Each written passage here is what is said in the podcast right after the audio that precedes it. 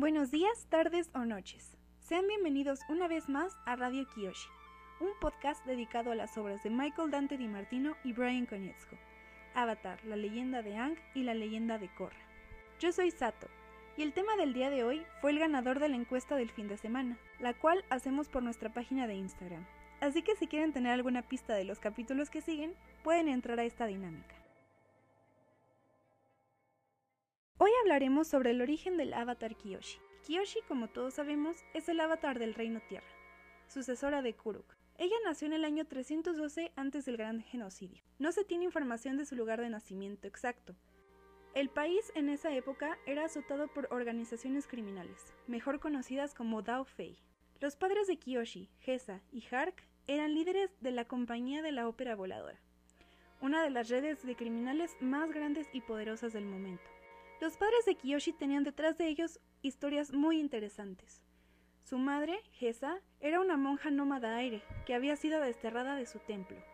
Y Hark, su padre, era descendiente de una familia de actores muy reconocida en el reino. Al nacer Kiyoshi, Gesa y Hark se alejaron por un tiempo de su vida de criminales y recorrieron todo el reino tierra en una carreta, sin tener un rumbo fijo y sin quedarse en un lugar por mucho tiempo. Cuando Kiyoshi cumplió los cinco años, sus padres la dejaron en el pequeño pueblo de Yokoya, el cual se ubica en una península en el estrecho Cola de Ballena, al suroeste del Reino Tierra. Gesa la dejó encargada con uno de los pescadores del lugar, y le dejó un cofre que tenía los abanicos de metal, que posteriormente ella usaría para mejorar sus técnicas de combate. No pasó mucho tiempo de que sus padres abandonaron Yokoya, el pescador rompió su trato con los padres de Kiyoshi y la dejó a la deriva. Todos en el pueblo la repudiaban y la trataban mal. Kiyoshi sobrevivió comiendo basura la mayor parte de su infancia. Culpó a sus padres de todas las desgracias que pasaba y comenzó a odiarlos, tanto a ellos como a todos los criminales en general. Aunque su alimentación no era nada nutritiva, Kiyoshi a sus siete años tenía más altura que muchos de los adolescentes del puerto.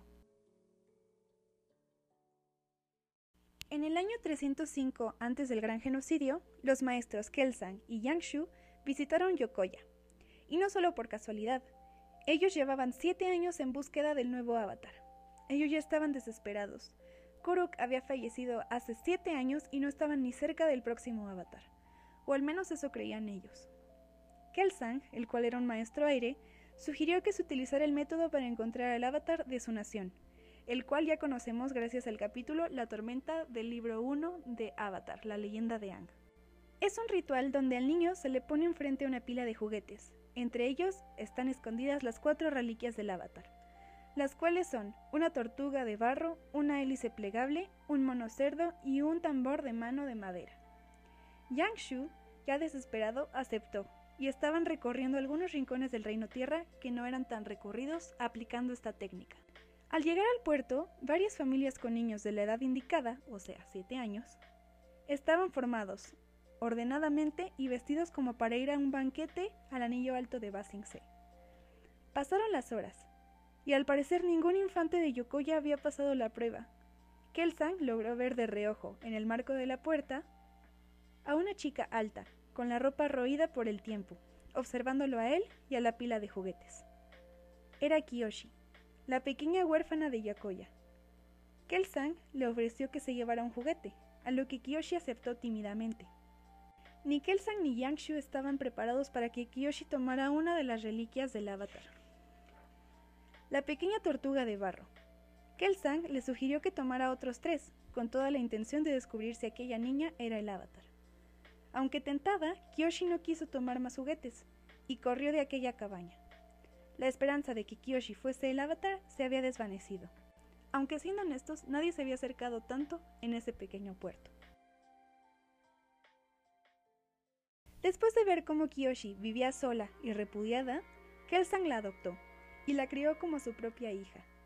Al pasar de los años, encontraron al candidato perfecto para ser el avatar, Yun, un chico con unas habilidades en la Tierra Control dignas de un avatar.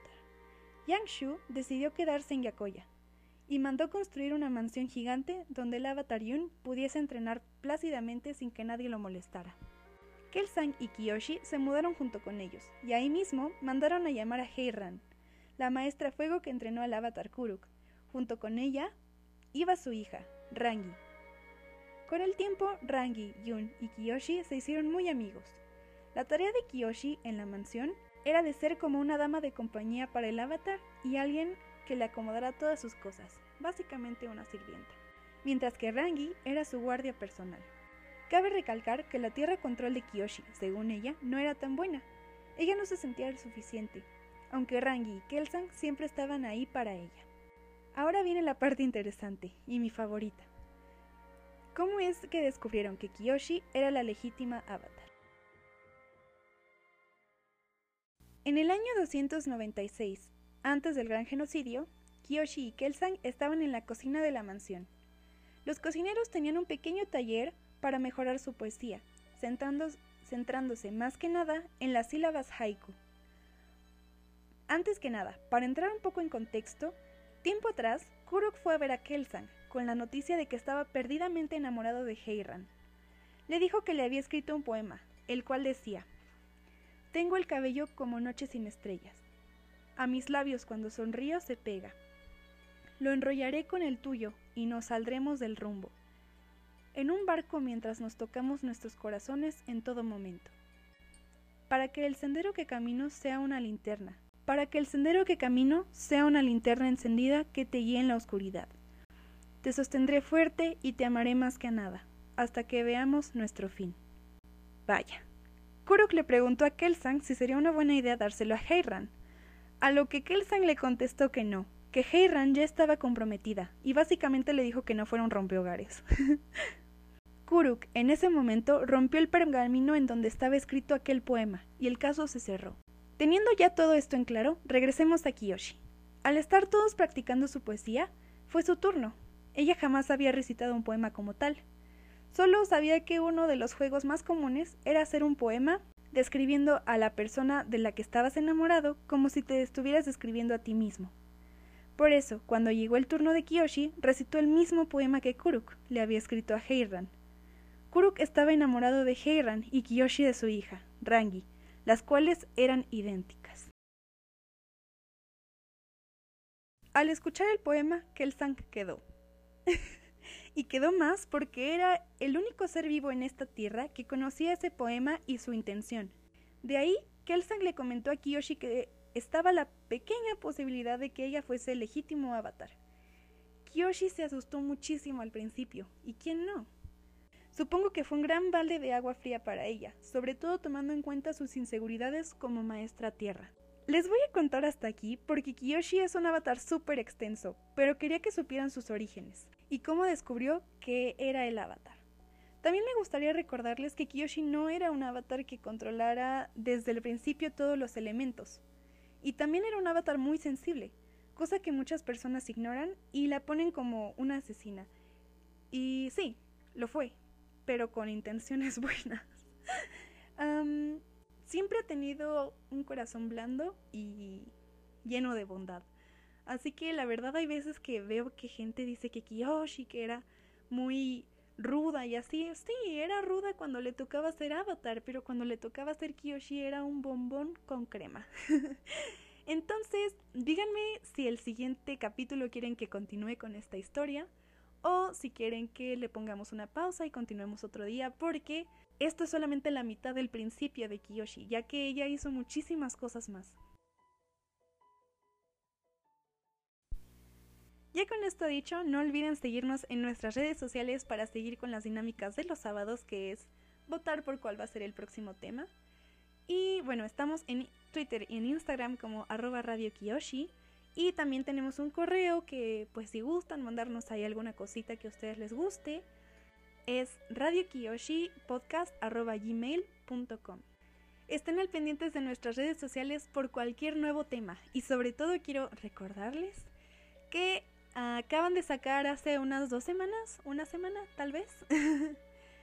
Acaban de sacar un nuevo cómic, el cual se llama Katara y la plata del pirata. Así que si quieren leerlo está en Kindle y también seguramente ya de estar por ilegal.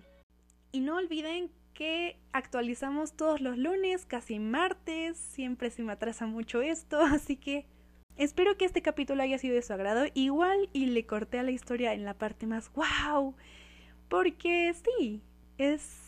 Era la intención, la intención era que solamente supieran el principio de Kiyoshi. Entonces, pues sí, nos escuchamos la próxima semana. Espero que tengan una excelente mañana, tarde o noche.